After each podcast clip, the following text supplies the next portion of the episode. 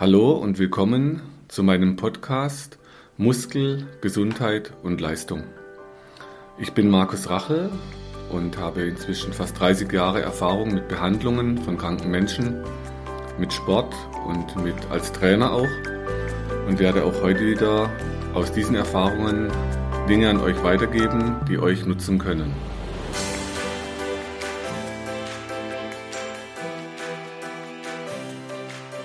Hallo, in der heutigen Ausgabe begrüße ich euch zu ein paar Gedanken, die um das Thema Ausgrenzung von Menschen in Gruppen gehen soll. Am Sonntag war eine, ja, eine Doku über ein Experiment oder ein Workshop, so war das ausgeschrieben. Und zwar, das war am 27.03. wurde das Ganze im Fernsehen ausgestrahlt und zwar im ZDF. Und es ging um das Thema der Rassist in uns. Das Ganze hat der Amias Habtu untersucht. Und zwar, wie funktioniert Rassismus? Äh, wie fühlt sich das an, wenn man systematisch diskriminiert wird oder herabgewürdigt oder verunsichert wird? Und das Spannende war zu diesem, also ich habe da einfach reingezeppt. Ich wusste denn am Anfang nicht so viel zum Hintergrund. Hat mich allerdings so beschäftigt beim Zuschauen, weil man da 39 Menschen, die haben an einem Selbstversuch teilgenommen.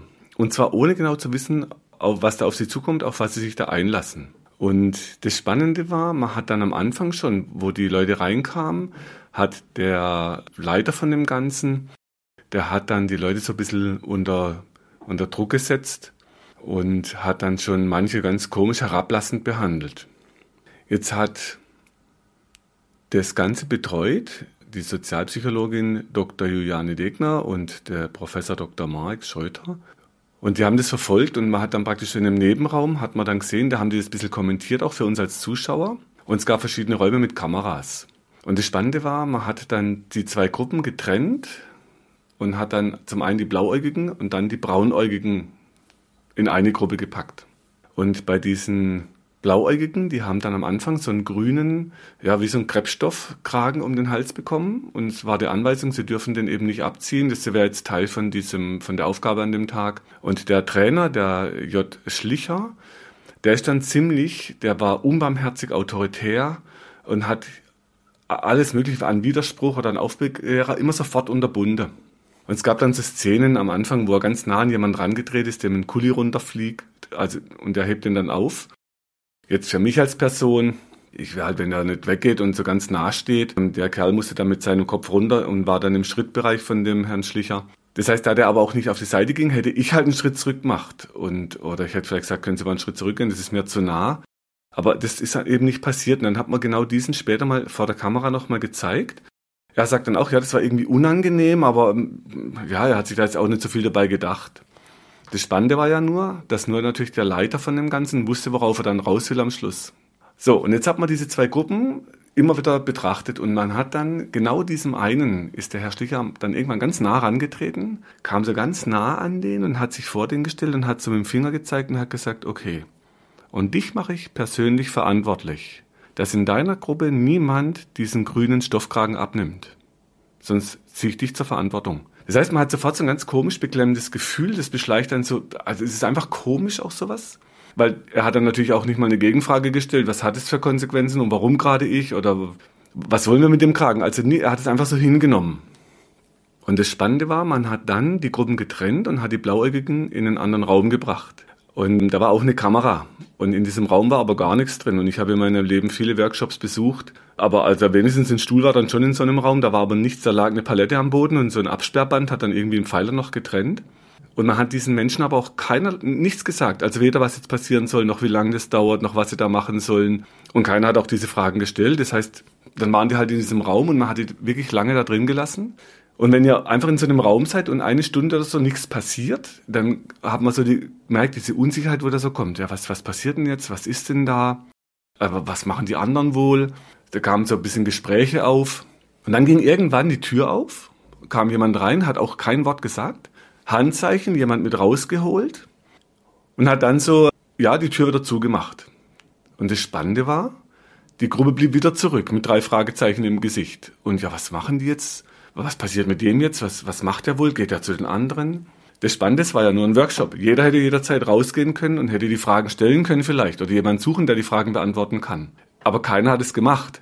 Und dann hat sich so langsam in der Gruppe so ein bisschen so ein Widerstand formiert. Und dann hat eine Frau so ein bisschen die Führung übernommen. Und dann war man sich einig, man lässt keinen mehr raus. Und als dann die Tür wieder irgendwann aufging, dann waren zwei Bodyguards an der Tür, dann wollte wieder jemand rausgenommen werden und dann hat sich aber die Gruppe dagegen gestemmt.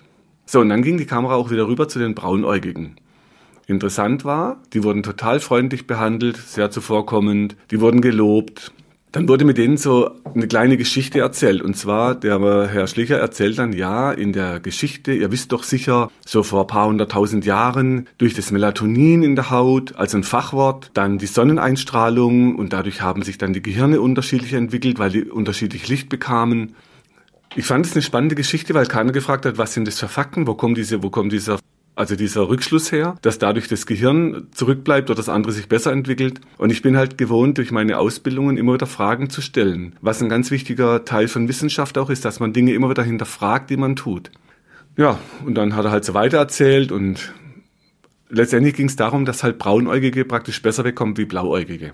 Und er hat gesagt, Ihr müsst nachher mal schauen, wenn die Blauäugigen reinkommen. Das sind Menschen, die können sich nicht an Regeln halten und die schneiden beim Test sowieso ein bisschen schlechter ab wie ihr, weil die sind halt vom Intelligent, die sind halt nicht so gut ausgebildet.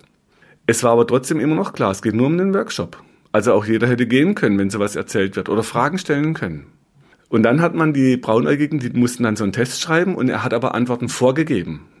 Da waren auch so Fragen schon wieder drin, praktisch wie Blauäugige halt, wie schlechter die sind. Und dann wurde natürlich bei der Auswertung vom Test wurden die Braunäugigen gelobt, wie gut die sind, was sie alles so richtig machen. Und da hat er gesagt, und schaut nachher mal, wenn die Blauäugigen kommen, wie viel Fehler die machen. Ihr werdet sehen, die können das nicht so gut wie ihr. Und die durften dann auf schönen Stühlen sitzen und es war so aufgebaut, an der Seite zwei, wie so kleine Tribünen. Und in der Mitte standen ein paar Hocker, aber ohne Lehnen. Und da hat er auch gesagt, und schaut mal, wenn die Blauäugigen dann reinkommen, also wenn die so Fehler machen, lacht sie ruhig aus. Also nicht über die, sondern mit, also über die lachen, nicht mit denen lachen und gebt denen am besten auch emotional kein so ein Feedback, also nicht so viel Augenkontakt. So, und irgendwann hat man dann die Braunäugigen, die Blauäugigen reingeholt. Und dann waren zwei, die kamen ein bisschen hinterher, die hat man noch kurz draußen gelassen. Das heißt, jeder hatte seinen Hocker in der Mitte und die standen ganz eng. Ich bin jetzt ein Mensch, ich hätte die vielleicht ein bisschen auseinandergeschoben, weil das ist einfach sehr eng dann, wenn man so sitzen muss. Gerade mit so langen Beinen wie bei mir. Naja, und dann äh, kamen die zwei Nachzügler dann rein und einer lief vor. Und zwar genau der, den er am Anfang so zur Brust genommen hatte und du bist verantwortlich für die grünen Krägen der Gruppe. Der hat sich halt auf den Hocker gesetzt, hat aber auch nicht geguckt, ist noch ein anderer frei. Und dann war die Frau, die in der Gruppe zuerst bis die Initiative ergriffen hatte, die hat sich auf einen Stuhl gesetzt, der halt frei war, aber auf der Tribüne bei den Braunäugigen.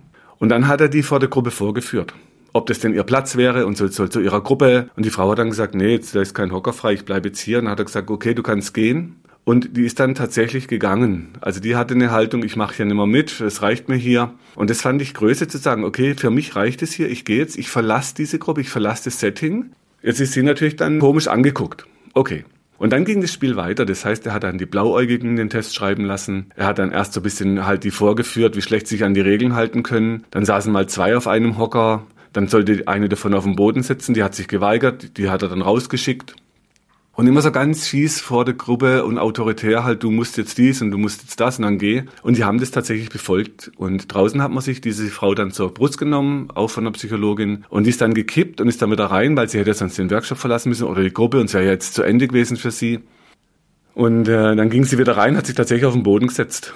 Und immer wieder so zu den Braunäugigen, seht ihr, ich habe es euch ja gesagt, die können sich nicht an Regeln halten. Und dann mussten die diesen Test schreiben und da die anderen aber Antworten vorgegeben hatten, war klar, die können natürlich nicht so gut abschneiden. Jetzt waren die Fragen auch so fies, dass man die gar nicht beantworten konnte. Und dann hat er die Blauäugigen ständig vorgeführt und guck mal, das ist falsch und ich wusste es doch und ihr seht, ich habe es euch doch gesagt. Und dann hat er die aufstehen lassen und jetzt kam was noch fieseres und zwar in dem Raum hingen riesige Plakate und die mussten die einzeln dann vorlesen. Und da standen dann so Sprüche drauf wie, ich hoffe, dass meine Tochter keinen blauäugigen Freund mit nach Hause bringt. Auf einem anderen stand ein, auch so ein Spruch und da stand dann Blues. Also ich übersetzen würde ich sagen die Blauen. Blue, Y-S, Blues. Jetzt liest der Teilnehmer, weil er schon ein bisschen im Stress stand, halt vor, ja, und die Blue Eyes, es ging ja um blaue Augen, also unser Gehirn übersetzt dann Blue Eyes, und dann hat er den vor der Gruppe richtig rund gemacht. Was? Du kannst nicht mal richtig buchstabieren? Und dann so ganz, ja, buchstabier mal Blue, wie geht denn das? Okay, und dieses Herabwürdigen und dieses Vorführen die ganze Zeit hat die Menschen so unter Stress gesetzt, dass da am Schluss einer ist noch gegangen. Also einzelne Leute haben tatsächlich den Raum dann verlassen irgendwann, weil sie gemerkt haben, okay, mir reicht es hier. Und irgendwann, das ist so ein, ein Workshop, der wohl auch durchs Land zieht, um dieses Thema Ausgrenzung deutlich zu machen. Also irgendwann wurde es dann aufgelöst und hat man die Gruppe so verteilt hingesetzt und dann durften sie über ihre Erfahrungen, über ihre Gefühle dabei sprechen. Als Zuschauer war das so bedrückend, weil man gemerkt hat, nur der, der Versuchsleiter, also ich sag schon Versuchsleiter, der Workshopleiter wusste ja nur, wo das Ganze hingeht. Und die anderen, die waren so immer so ein bisschen verunsichert. Und die eine war natürlich die bessere Gruppe. So, und was bei diesem Ganzen so rauskam, die Leute haben sich nicht gut gefühlt, aber keiner hat es verlassen. Und dieses Hinterfragen und Fragen stellen, das haben die irgendwie auch nicht hingekriegt. Und was mich jetzt so betroffen gemacht hat an diesem Morgen, ich verfolge gerade sehr viele Berichte aus verschiedensten Richtungen und ich bin so ein Mensch, ich bin aufgewachsen in einer Familie, wo Konflikte nicht offen ausgetragen wurden, sondern war ganz viel verdeckt und so dieses Konfliktfähige fehlt, aber was man, man schafft, dann immer so verschiedene Seiten anzugucken und abzuwägen. Und ich habe mir dann so ein paar Fragen gestellt, zum Beispiel, wieso unternimmt da keiner was? Warum hinterfragt es keiner? Warum machen die denn da alle mit? Dann, die, die Teilnehmer fühlen sich, man hat es schon gespürt, die fühlen sich auch nicht gut. Dann immer wieder, warum verlassen denn nicht mehr diesen Raum oder die Gruppe? Und dann war immer so die Frage, warum macht der Leiter des Workshops das Ganze? Äh, was hat der Leiter davor? Wo will er dahin? Und dann habe ich mich auch gefragt, funktioniert das denn immer so mit den Menschen? Und das Spannende ist immer, wenn man sich in so Gruppen an die Regeln hält, dann haben wir sowieso einen Schutz. Wir sind ja die, wo uns an diese Regeln halten. Und im Zusammenleben bei Menschen ist natürlich wichtig, dass wir so Regeln haben, sonst haben wir irgendwann die Anarchie, wo sich keiner an Regeln hält. Und es gibt so einen Film, einer meiner Lieblingsfilme, das ist vom James Cameron, Avatar in 3D. Als der ins Kino kam, da war so, ich liebe Kino und ich liebe 3D, diese Technik und der Sound dort und dann diese schönen Welten, die schönen Bilder, wo er gemacht hat. Er kommt ja aus dem, aus dem Tauchsport auch.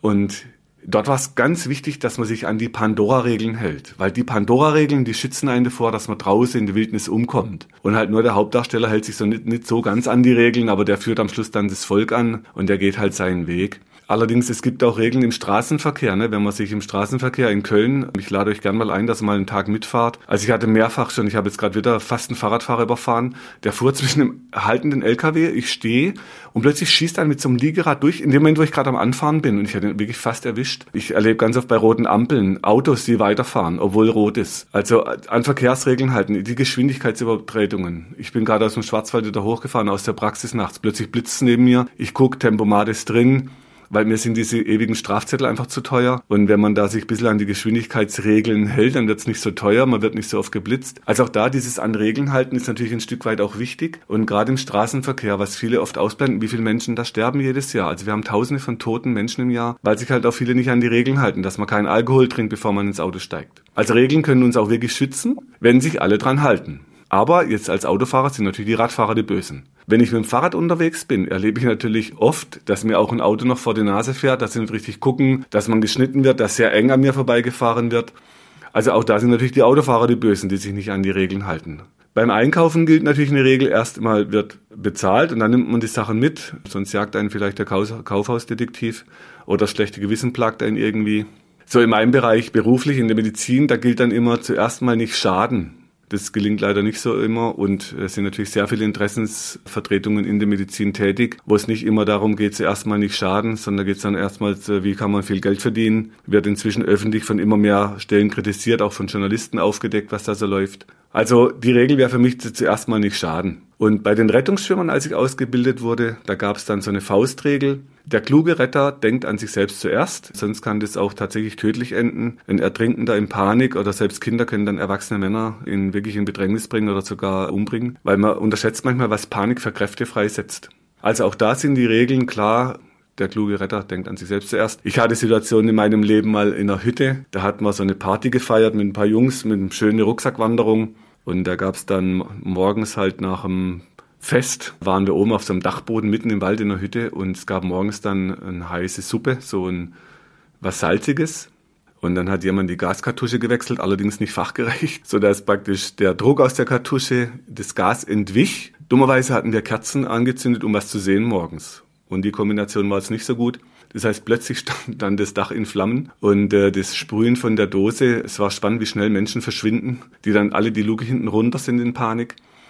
Und ich habe dann so Bilder gesehen. Mein Papa hat mal eine Situation gerettet. Da habe ich ge gezündelt, sagt man im Schwarzwald, also mit so einem Feuerzeug rumgespielt. Warum auch immer als Kind man Pampasgras anzündet, das irgendwo im Wohnzimmer steht. Das fing so schnell Feuer, so schnell konnte ich gar nicht gucken. Und der Papa hat dann das brennende Zeug genommen, Balkonde auf und rausgeworfen. Und genau das Bild kam mir wieder. Jetzt habe ich nicht an mich zuerst gedacht, sondern ich habe halt die Gaskartusche aus dem Feuer geholt, Fenster auf, die Kartusche rausgeworfen, die brennenden Schlafsäcke ausgetreten und da kamen dann die ersten Gesichter wieder hinten hoch. Also falls die Jungs, die dabei waren, das hören, ich heute kann ich mit Schmunzeln zurückdenken. Damals hatte ich danach weiche Knie und musste mich erstmal setzen. Äh, da habe ich nicht an mich zuerst gedacht, sondern da habe ich dann gehandelt.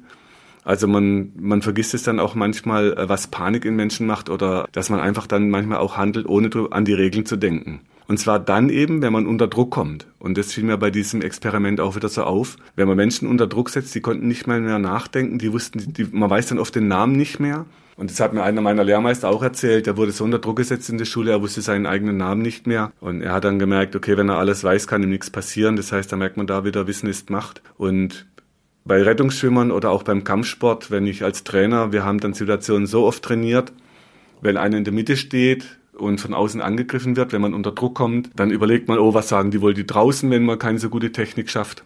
Also auch da unter so gewissen Stresssituationen, je öfter man das übt und je öfter man diese Würfe macht und die Schlagtechniken und die Hebel, desto besser gelingt es. Und irgendwann kommt, dann kippt es und man wird in Stresssituationen viel gelassener, weil man auch weiß, was man anrichten kann und kann durch diese Gelassenheit dann tatsächlich auch Situationen beenden, die ich persönlich auch schon erlebt habe in Köln an, äh, am Bahnhof, wo dann so ganz halbstarke Jungs in schwarzen Mänteln auf mich zukamen, als ich mit meinem kleinen Zug fahren war und mich da versucht haben, unter Stress zu setzen, mit was ich da machen würde, so ganz aggressiv auf mich zukam, ganz nah. Und da konnte ich dann ganz gelassen sagen, na ja, so ein bisschen strecken. Und dann hat er gemeint, ja, das sieht aber ganz schön schwul aus. Und da konnte ich dann in aller Gelassenheit sagen, ja, meistens liegt es im Auge vom Betrachter, was man im anderen erkennen kann. Und diese Gelassenheit und die Haltung, das sind eh nur zwei, das war meine Haltung damals. Das heißt, es hätte auch für beide anders ausgehen können, wenn der nicht einen Schritt zurückgegangen wäre und mich vielleicht angegriffen hätte körperlich. Also auch da war diese Gelassenheit und dieses viel Vortrainieren so weit runterzufahren, dass die Situation sich komplett verändert hat, weil die Gelassenheit dabei war. Und der Kerl war dann so nett und hat mich dann gefragt, wo ich herkäme und was ich denn, was man da für Bier trinkt. Also die Situation hat sich dann schön geklärt. Also auch da wieder diese Routine, das Üben, das hilft dann, dass man in so Stress- und Paniksituationen viel gelassener reagieren kann. Und jetzt gibt's gerade aktuell natürlich interessante Beobachtungen in der Pandemie, die Corona-Regeln, an die man sich erhalten muss. Und jeder, der sich nicht dran hält, ist böse, weil er das Leben von anderen gefährdet.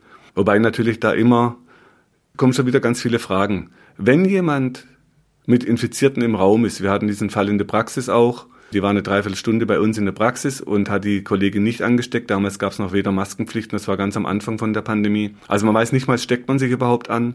Wenn man sich ansteckt, weiß man nicht, ob man krank wird. Wenn man krank wird, weiß man nicht, ob man schwer krank wird. Wenn man krank wird, weiß man nicht, ob man genest. Und eins, was im Moment nicht mehr kommt, was ich ein bisschen äh, fies finde, die Zahl der Genesenen erscheint schon lange nicht mehr. Die gab es zwischendurch mal. Also wenn man mal gucken würde, wie viele Menschen auch wieder genesen bei Corona, dann wird man sagen, okay, vielleicht kann man, was Virologen ganz am Anfang schon gefordert hatten, dass man mal lokal schaut, wo sind die Infektionen und lokal versucht da was zu tun und nicht einfach für alle alles gleich macht. Also spannende Situation gerade und das kann natürlich im Moment auch Menschen geben, die dann sterben. Das ist natürlich wie immer ein Drama für uns als Menschen. Wobei ich gerade auf dem Weg aus dem Schwarzwald ein, ein, tolles Buch gehört habe, das heißt Rette sich wer kann. Ich habe euch unten in die Transkription auch den Titel reingesteckt. Der beschreibt so aus seiner Krankheit als MS-Patient, wie er das erlebt hat und was er dann so anfing zu recherchieren und auf was für komische Sachen er da gestoßen ist in der Medizin. Also er hat dann einen Weg gefunden für sich. Er ist ausgestiegen aus dem System, wo es um ganz viel regelgerechte Vorgehensweisen geht und regelgerechtes Behandeln. Also da gibt's dann die Leitlinien in der Medizin, das sind dann die Regeln für Ärzte. Und er hat sich eben nicht an die Regeln gehalten, er lebt noch und also immer wieder spannend auch, was kann passieren, wenn ich mich nicht an Regeln halte, aber was habe was hab ich dann für eine Verantwortung als Mensch? Wie viel Eigenverantwortung habe ich dann plötzlich, dass ich mich halt selber um Dinge kümmern muss und gegen ein Urteil von Experten oft stellen? Wobei mein Tipp auch hier wieder, schaut euch mal an bei Experten, bei Wissenschaft, das heißt immer der momentane Stand vom Irrtum. Morgen weiß man es wieder besser wie heute. Oder wie Herr Hirschhausen sagt, in 50 Jahren wird man drüber lachen, was man heute macht, weil einfach der Erkenntnisgewinn mit der Zeit voranschreitet. Also auch wenn man jetzt ein bisschen zurückhaltend agiert und mal abwartet, dann kommen neue Erkenntnisse, dann weiß man wieder mehr. Man ist dann nicht in so einer ganz großen Aufregung und in so einer ganz großen Panik, wie viele Leute, die ich um mich herum erlebe. Okay, also jetzt, wenn man noch mal ein bisschen weiter guckt, heute Morgen in den Nachrichten, da kam ein Bericht aus Israel, ganz aktuell, und zwar, ich habe es auch in der Transkription, habe ich einen Link rein und wie viele Menschen in Israel schon geimpft sind, ungefähr die Hälfte der Menschen. Und jetzt hat man plötzlich wieder so zwei Gruppen. Ne? Man hat die Geimpften, man hat die Ungeimpften. Jetzt gibt es schon Regression für die Ungeimpften. Die sind ja die, die ganz Bösen, die sind ja unverantwortlich, die gefährden ja das Leben von allen. Und jetzt kriegen die zum Teil keinen Arbeitsplatz mehr, die kriegen kein Geld mehr vom Arbeitgeber, auch vom Staat. Das heißt, die sind ganz massiven Repressionen ausgesetzt. Wobei da auch nicht mal die Frage gestellt wird, dürfen die sich vielleicht gar nicht impfen lassen? Sind die vielleicht krank, was gegen eine Impfung sprechen würde? Solche Fragen hört man kaum in der Diskussion. Ich bin ein Mensch, ich stelle immer sehr viele Fragen, ja. Vielleicht, weil ich geprägt bin aus der Sesamstraße, wer nicht fragt, der dumm. Also ich stelle einfach immer viele Fragen und das heißt natürlich auch immer alles zu hinterfragen, was erzählt wird. Wo sind Interessenslagen? Wer verdient da dran? Wo, wo sind zum Beispiel Behandlungen? Und wenn man sich das anguckt, ich habe euch in die Transkription auch so ein paar Dinge reingeschrieben. Es gibt mehrere Veröffentlichungen inzwischen, ob vielleicht gerade zu viel beatmet wird. Allerdings, wenn man dann wieder fragt, okay, wo verdient man besser, mit Beatmungsgerät oder ohne? Also da sind wieder so viele Fragen offen. Das ist anstrengend, aber auch sehr wissenschaftlich, alles immer wieder zu hinterfragen.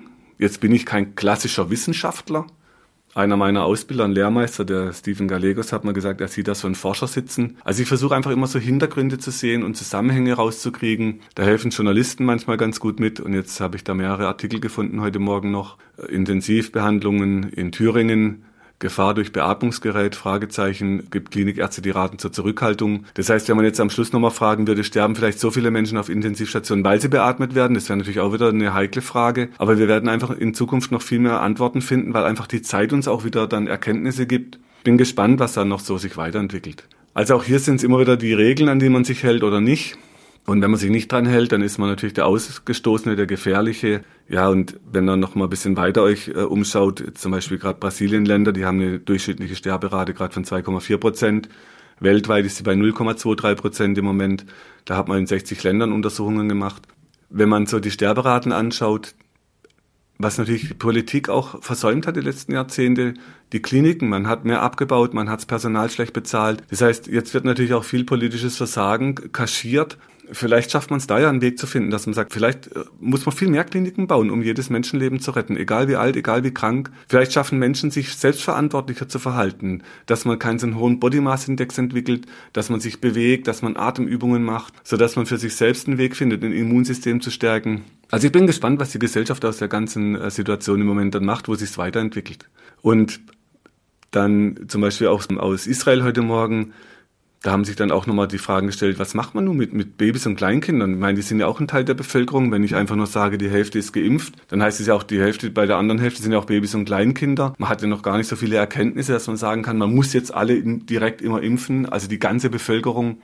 Naja, ich bin gespannt, aber ich will, am Schluss komme ich nochmal auf was zurück, was meine Erkenntnis und was aus diesen ganzen Beobachtungen, was ich daraus jetzt gezogen habe im Moment. Und es gab dann mehrere Versuche zu diesen Themen Spalten von Gruppen und Gesellschaften. Also funktioniert es und wie funktioniert es und wie fängt sowas denn an? Wenn ihr euch mal die Welle, das ist ein deutscher Film 2008 mit ähm, Herrn Vogel, der spielt einen Lehrer. Und der, seine Schulklasse, die macht ein von ihm konzipiertes Sozialexperiment. Und zwar, wie kann es sein, dass eine autokratische, faschistoide gesellschaftliche Struktur entsteht? Und dann lässt er die Schüler mit Disziplin und Gemeinschaftsgeist und dann mit Uniform, ne, immer schön Uniform, so alle gleich. Und er lässt dann diese Welle äh, Mitmacher von den Schülern und der Regisseur, der Herr Gansel, der stützt seine Handlung dann auf ein Experiment, das heißt The Third Wave. Das war 67 in Amerika, in Kalifornien. Und ich habe euch so Sachen auch in der Transkription, da könnt ihr nochmal nachlesen. Und das heißt, danach gab es dann so Kommentare und ähm, also auch von von Kritikern. Von Kritikern gab es dann auch wieder Kommentare dazu. Also ihr findet in der Transkription mehr dazu. Und also die Welle war dann so ein Experiment, wo man Gruppen geteilt hat und wo dann Ausgestoßene wirklich am Schluss auch körperliche Gewalt erfahren. Dann gab es das Milgram-Experiment. Da wissen, also habe ich schon oft gehört, dass das Menschen kennen. Und zwar, das war in New Haven in Amerika, in Connecticut. Und das war ein psychologisches Experiment von dem Herrn Milgram, das war ein Psychologe. Der hat es entwickelt und erforscht. Und zwar, der hat untersucht, die Bereitschaft von durchschnittlichen Menschen, autoritäre Anweisungen Folge zu leisten. Und zwar, wenn sie keinen direkten Widerspruch zum eigenen Gewissen stehen. Und der Versuch hat darin bestanden, dass ein Lehrer, eine Versuchsperson, ein Schauspieler und Schüler bei jedem Fehler einen elektrischen Schlag gekriegt hat, also einen Stromstoß. Und der Versuchsleiter, also der, der, der Chef, die Autoritätsperson, die gibt die nötigen Anweisungen. Und die der Stromstärke wurde immer weiter erhöht und zwar bis am Schluss tödlich und die Teilnehmer wussten dann, es könnte auch tödlich sein. Also man hat es auch da untersucht, wie gehorsam die Menschen sind. Und zwar, das hat sich tatsächlich bis, die würden tödliche Stromschläge geben. Und das fußt aber schon auf von einem Jerome Day Frank von 44. Der ist damals schon der Frage nachgegangen, wie Bereitschaft und Gehorsam von willkürlich ausgewählte Personen, wie das funktioniert und abhängt. Und er hat zwölf Teilnehmern geschmackslose Kekse zu essen gegeben, sogenanntes Soda Cracker Experiment. Und in der Gruppe wird dann gesagt, der Verzehr salzloser Kekse sei wissenschaftlich notwendig. Und praktisch nur zehn Prozent der Teilnehmer haben sich dann geweigert, die Kekse zu essen. Also ihr seht, da gibt's immer wieder Versuche dazu, wie funktionieren Menschen. Und das Milgram-Experiment, das hat dann ursprünglich versucht zu zeigen, wie die Verbrecher der NS-Zeit sozialpsychologisch zu erklären sind. Und das war so die Germans are different These, die sollte geprüft werden.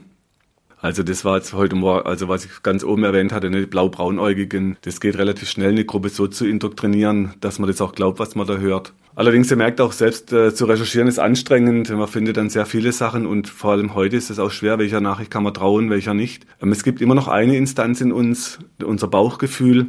Und ich bin ein Mensch, ich habe mich die letzten 40 Jahre oder ja 30 Jahre durch meinen Bauch leiten lassen, was mein Bauchgefühl entscheidet. Das ging zurück auf einen Fastunfall beim Fallschirmspringen. Das hätte mich tatsächlich das Leben kosten können. Und an dem Morgen hatte ich ganz komisches Gefühl im Bauch und bin liegen geblieben. Dann kam im Laufe von Tage an dem Tag raus, ich glaube, ich habe es mal ganz am Anfang in einer Episode erzählt, dass ich durch dieses Liegenbleiben morgens den Fallschirm, den ich gebraucht hätte, ein anderer anhatte. Und als ich an den Sprungplatz kam, ist der abgestürzt mit dem Fallschirm. Und als ich abends zu meinen Eltern kam, hat meine Mutter gefragt und hat gesagt, Gott sei Dank bist du da wo ich gesagt hatte, warum, was ist denn los, meinte sie, ja, sie hat den ganzen Tag auf einen Anruf gewartet, mir sei was Schweres, was Schlimmes passiert. Dann habe ich ihr das erzählt und wir hatten da wirklich beide Gänsehaut. Ähm, also und da war mir klar, mein Gefühl muss entscheiden und der Verstand muss umsetzen. Und je mehr mein Verstand hier recherchiert und, und Zusammenhänge sieht und dann, wenn man dann wieder so einen, einen Film sieht, zum Beispiel das Experiment, dann kann der Verstand das angucken und mein Gefühl entwickelt sich dabei. Und wenn ich dann meinem Gefühl trauen kann, dann habe ich einen guten Ratgeber und da gibt es auch ein schönes Buch dazu, wie der Kopf dem Bauch beim Denken hilft, vom Bas Cast, wo man einfach untersucht hat, wie gut ist unser Bauchgefühl. Und selbst dann, wenn uns Experten was sagen oder raten, habe ich immer noch ein Bauchgefühl. Und ich habe oft Patienten, die sagen mir, ja, der hat aber gesagt, ich muss jetzt, obwohl ich ein schlechtes Gefühl dabei hatte. Meine persönliche Erfahrung heute, ich würde heute, wenn ich ein schlechtes Gefühl habe, den Raum verlassen. Habe ich mehrfach gemacht, wo es um Firmengründungen ging. Ich habe das gemacht, wo es um so ja, das war auf einer Insel mal eine Veranstaltung, so eine Reggae-Abend, wo ich einfach aus der Gruppe rausgegangen bin. Und wenn mich die Teilnehmer dann fragen, die meistens kommen dann auch welche hinterher und sagen, was ist denn los? Ich kann meistens nur sagen, ich kann es euch nicht sagen, es fühlt sich nur für mich komisch an und dann lasse ich das erstmal und dann überlegt mein Verstand, was ist denn da der Faktor? Ich habe oft Patienten, die haben ein gutes Gefühl, die wissen eigentlich, was sie bräuchten, aber der Verstand quatscht ständig dazwischen und sagt immer neue Dinge, warum es halt nicht geht, warum man dem Gefühl nicht trauen soll und lieber dem Experten. Also so entwickelt sich das dann manchmal über die Jahrzehnte. Dann habe ich noch das Experiment. Das ist so ein Film von dem Herrn Hirschspiegel von 2001. Das ist ein Psychothriller und der basiert auf einem Roman, das Experiment Blackbox vom Giordano. Die Handlung, das war das Stanford Prison Experiment von 1971. Ich habe das euch unten in der Transkription verlinkt und dieses Original, das war natürlich eine ganze Massive, der Film das zeigt. Und gegen den Untertitel beruht auf wahrer Begebenheit. Das haben die Initiatoren des echten Experiments auch erfolgreich eingeklagt, dass das nicht so stimmt. Es ist dort eskaliert, aber nicht so massiv wie im Film, weil im Film bringen sich die Leute nach sechs Tagen um. Also es war nicht ganz so krass, aber das Spannende war, man hat dort Wärter und Gefangene eingeteilt. Also es waren nicht blau und braunäugige, sondern es waren die Wärter und die Gefangenen. Und die Leute wurden damals halt, da wurde gesagt, okay, ihr könnt 4000 Dollar kriegen, wenn ihr die zwei Wochen durchhaltet. Es kann psychischen Druck geben. Und dann haben die Wärter die Anweisung gekriegt, okay, ihr seid verantwortlich, dass die andere Gruppe die Regeln einhält. Die Regel heißt, sie müssen essen. Das heißt, es gab so ein paar Vorgaben zu den Regeln. Und sie durften, sie haben Schlagstöcke gekriegt, aber sie durften keine körperliche Gewalt anwenden. Wie gesagt, am Schluss gab es tatsächlich Folter, es gab Schläge, es gab Tote. Im Original nicht so, aber das Bedrückende an dem Film, wie dieser Mechanismus funktioniert und immer wieder, wie schnell dieser Mechanismus greift, wenn man ein paar Menschen Macht gibt, Regeln vorgibt, die die anderen einhalten müssen. Und ja, das war also auch, das war ein bedrückender Film. Wenn ihr so Lust habt, euch so bedrückende Sachen anzugucken, ähm, unten ist es verlinkt. Okay, und es gibt auch dann ein Zitat, dieser Professor Zimbardo, der das am Anfang gemacht hat, das Experiment, der hat auch Stellung dazu genommen und warum sie es abbrechen mussten dann nach sechs Tagen. Die Taz hat das Ganze auch noch kommentiert und die meinten dann zum Film, erstaunlicherweise übergeht der Film wie auch viele Kommentatoren den politischen Hintergrund. Und da fand ich das wieder spannend, es hat einen politischen Hintergrund. Schaut bisschen im Moment die öffentlichen Debatten an. Politik macht Politik. Die Frau Merkel hat am Anfang gesagt, die ganzen Inzidenzzahlen, das sind politische Werte, keine wissenschaftlichen Werte. Also Politik macht eben Politik. Dann also politischer Hintergrund und die zwielichtigen Methoden des Ursprungsexperiments von Zimbardo. Und zwar durch einen Nebensatz im Drehbuch verwies er immer auf ominöse Geldgeber von der Bundeswehr, aber im Film fragt niemand nach deren Zweck. Und das ist immer so, folgt der Spur des Geldes, ist so ein ganz alter Spruch. Das heißt, wenn man da nach Hintergründen sucht, und da hat man jetzt ja gerade mit der Maskenaffäre plötzlich aufgedeckt, dass da um Geld geht. Allerdings, Leute, bei den Masken, da geht es nicht um viel Geld. Wo es um richtig viel Kohle geht, ist beim Impfstoff.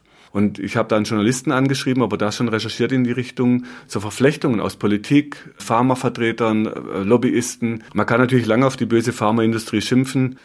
Man muss sich einfach klar machen, die Rüstungsindustrie, die macht keine Friedensverträge und die Pharmaindustrie macht keine Gesundheit. Die machen alle Riesengeschäfte. Ihr könnt es, immer wenn Industrie dahinter steht, Nahrungsmittelindustrie, Fleischindustrie, Autoindustrie, es geht um Riesengeschäfte und da ist Lug und Trug. Manchmal kommt es an die Oberfläche. Viele sind dann entsetzt. Mich wird's wundern, wenn es anders läuft, weil es einfach um Riesensummen geht. Und im Moment geht es um mehrere Milliarden, um mehrstellige Milliardenbeträge. Da wird's mich wundern, wenn das wirklich im Sinne von gesunden Menschen gehen würde, was ja mein Anliegen ist als Behandler. In meiner Rolle als Mitbürger in Deutschland bin ich manchmal einfach einfach verwundert. Und was mich natürlich dann ärgert, dass wir jetzt die Steuern erhöht kriegen. Also das hat so viele Aspekte, das Ganze. Und Warum erzähle ich euch das Ganze? Ich habe natürlich auch eine, sagen wir, eine Empfehlung für mich persönlich. Ich habe einen Weg gefunden und das, ich höre oft, es sind im Moment alle ganz gestresst. Sag ich, nein, das stimmt nicht. Es sind nicht alle. Viele sind sehr gestresst und vor allem die, wo ihren Lebensgrundlage verlieren, die, wo einen Laden zumachen müssen, äh, die, wo Kinder zu Hause haben, die nicht mehr in Sozialgruppen tätig sind, die psychologischen Fälle steigen, die, die Kinder-Jugendpsychiatrien, sagt man, sind jetzt voll. Das heißt, diese Auswirkungen, das ist für viele wirklich nicht gut. Und es stimmt aber nicht, dass es für alle so ist.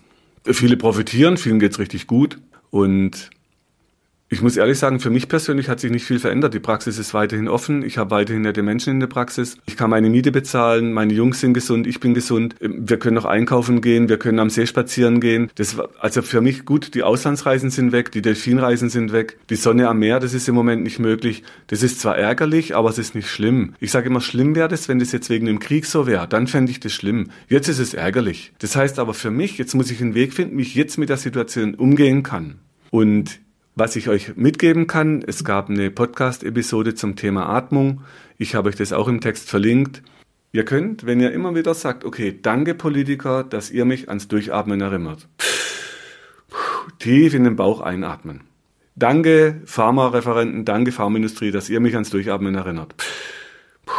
Wenn ich die Berichte aus dem Kriegsgebiet in Syrien sehe, wo man tote Kinder aus der Trümmer holt, da kann ich immer nur sagen, danke Rüstungsindustrie, dass ihr mich ans Durchatmen erinnert.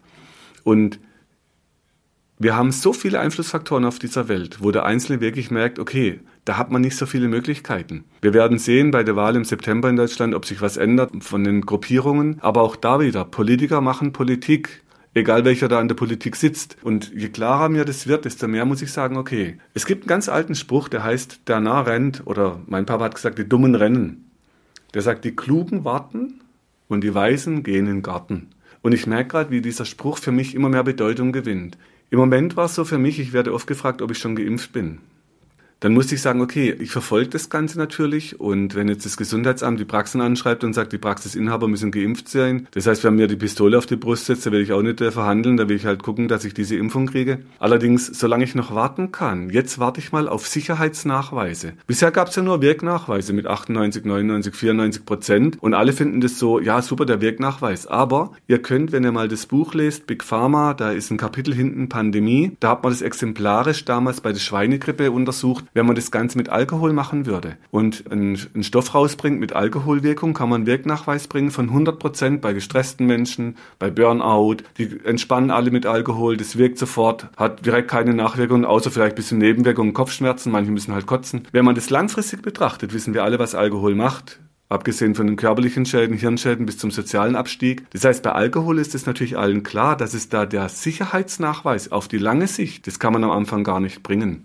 Und solange eben kein Sicherheitsnachweis bei den ganzen Impfstoffen da ist, sondern nur der Wirknachweis, kann ich ja immer noch ein bisschen warten, mich dementsprechend verhalten, eben jetzt gerade nicht in Flieger steigen. Ich hatte Einladungen auf die schöne Insel Mallorca, da hat ein Freund ein Boot inzwischen, da ging es um Strategieplanung, war verlockend. Nur das Klar, im Moment, ich warte jetzt erstmal ab, weil jetzt kommen schon die ganzen Veränderungen wieder mit Testungen, mit Quarantänemaßnahmen. Das heißt, könnte sein, ich bin auf der Insel, plötzlich heißt es auf dem Rückflug, ich muss fünf Tage in Quarantäne. Wenn da die Praxis voll wäre, dann kann ich nicht 100 Leuten anrufen, weil ich gerade im Urlaub war. Also da heißt es für mich abwarten, erstmal zurücklehnen, tief durchatmen, viel spazieren gehen. Wir fahren oft hier an die Seen. Hier haben wir wunderschöne Seen in der Kölner Gegend.